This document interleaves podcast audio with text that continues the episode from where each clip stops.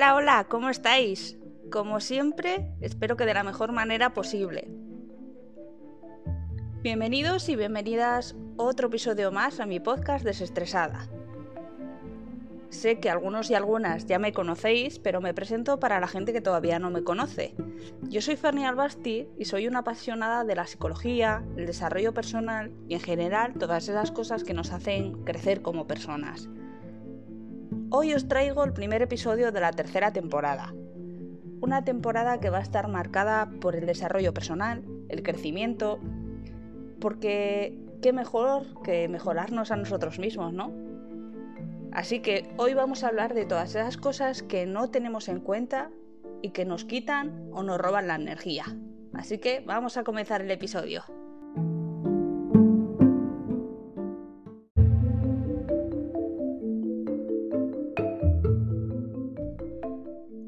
Hoy os he querido traer unos puntos sobre cosas que nos quitan o nos roban la energía. La primera de ellas es utilizar más de la cuenta las redes sociales, algo que mucha gente no es consciente, pero que también nos afecta psicológicamente, porque mucha gente vive obsesionada con las redes sociales. Esta obsesión la puedes notar con cosas como que te cambia el carácter cuando pasas más de un día sin conectarte, sientes que has perdido el tiempo o que aparte no has hecho nada de calidad o que incluso te vienen pensamientos como qué sucederá cuando no estés por redes sociales. Para todo esto, y cuando te das cuenta de que estás teniendo todos estos pensamientos, es muy importante una desintoxicación digital.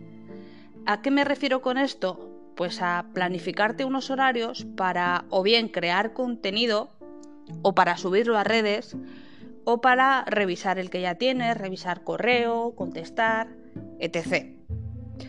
Porque si lo haces fuera de esos horarios establecidos, te estás permitiendo estar constantemente en redes sociales.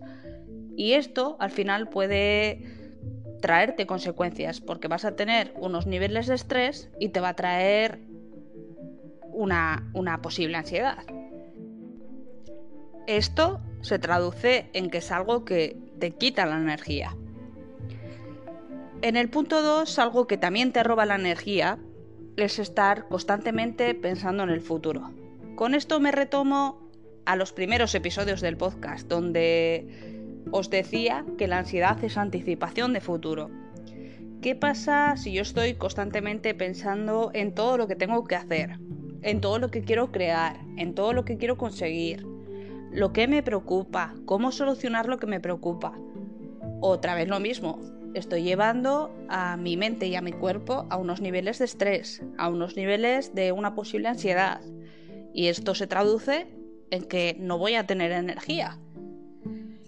En el punto 3, algo que es muy importante es tener unas rutinas de sueño y que para nada se vean alteradas. Si yo me voy a la cama a las 12 y me despierto a las 8 de la mañana, no puedo alterar mi cuerpo o alterar mi mente yéndome a la cama a las 2 de la madrugada y despertándome a las 12 del mediodía. Porque lo que voy a conseguir es tener una falsa sensación de que he descansado, pero a mi cuerpo, o sea, a mi mente, le estoy alterando, o sea, estoy alterándola con esas nuevas rutinas. Y obviamente, pues no voy a, no voy a tener energía hasta que se me amolde a esas rutinas. En el punto 4 algo que os he insistido últimamente con ello, que es decir que sí constantemente. Por ejemplo, esa amistad que te dice, pues a ver si quieres quedar y tú, pues un día tras otro le dices que sí, le dices que sí, realmente no te apetece. O que, pues oye, te invitan a comer algo que realmente no te apetece. Pues todo eso un día puede valer, pero al final si estás constantemente diciendo que sí cuando en realidad quieres decir que no, te va a cansar, vas a terminar sin energía. En el punto 5, algo que es muy importante es el desorden. Ya bien sea en casa o sea en el trabajo. Porque si tienes tus espacios desordenados, no están organizados, va a hacer que, aparte de que no tengas energía, no tengas ganas de hacer nada. Visualmente cuando ves eso todo desordenado, terminas agotado. Imagínate esa información que le estás mandando a tu cerebro. Lo estás llenando de energía negativa, energía tóxica. Y eso pues también se traduce en acabar sin energía. Si ya ves eso y no quieres hacer nada, pues directamente no vas a emplear energía en hacerlo. En el punto 6 está el tema de la motivación. Porque es un error que cada día no te levantes dándote la motivación que necesitas. Y la motivación necesaria para enfrentar cada día. Repítete en tu mente cosas como yo puedo, voy a dar lo mejor de mí este día, este día va a ser un día grande. Y repítetelo todas las veces que sean necesarias hasta que tú te lo creas. En el punto 7 está el punto de, no forzarte. He escuchado eh, burradas, auténticas burradas, de que pues por un día que no te apetezca hacer nada, que ya es eh, un día perdido, el tiempo vale oro, el tiempo no vuelve. A ver, no pasa completamente nada porque un día pues realmente te despiertes, te apetezca estar en el sofá y no te apetezca hacer nada más. Sobre todo pues si ya lo ya tienes todo hecho, ¿no? Lo mismo no sería si te pasas pues siete días que tiene la semana sin energía ninguna y haciendo esto mismo por durante esos siete días. Yo, como os he dicho muchas veces, no soy psicóloga, no soy psiquiatra, no soy experta en medicina, pero sí que os puedo decir que esto sería algo para que lo valorara alguien experto, ¿no? Entonces, a lo que voy es que no te fuerces si, si un día no tienes ganas de nada porque sobre todo, si el cuerpo te está pidiendo que le des descanso, dale el descanso, porque si lo vas forzando y lo vas forzando, volvemos a lo de antes. El estrés al final se traduce en ansiedad y le vas a estresar a tu cuerpo. Y ya, por último, rodearte de gente negativa, de gente que es sumamente tóxica, lo que se llama como vampiros o vampiras emocionales.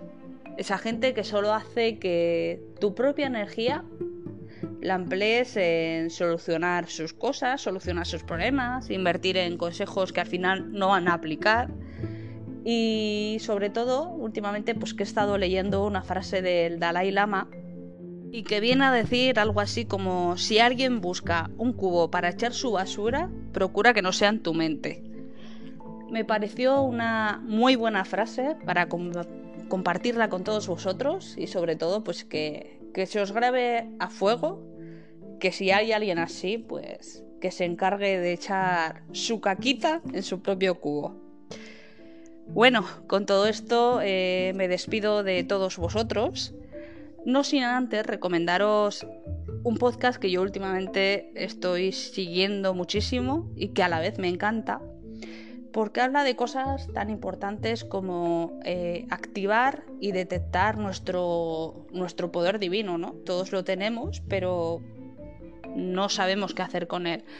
Entonces, las chicas del podcast Divina Intuición, a las que mando un saludo desde aquí, nos hablan de cosas como la clarividencia, de el poder de nuestra intuición, de cómo activarlo y bueno, otras cositas que, que no os voy a descubrir yo, que para eso tenéis el podcast, para que lo descubráis vosotros. Y que me despido de todos vosotros, ahora sí que sí, deseándoos que terminéis la semana de la mejor manera posible, con mucho éxito, que vaya todo fenomenal y que la verdad ha sido un enorme placer que hayas dedicado un poquito de tu tiempo y que te mando un abrazo y un enorme beso. Chao.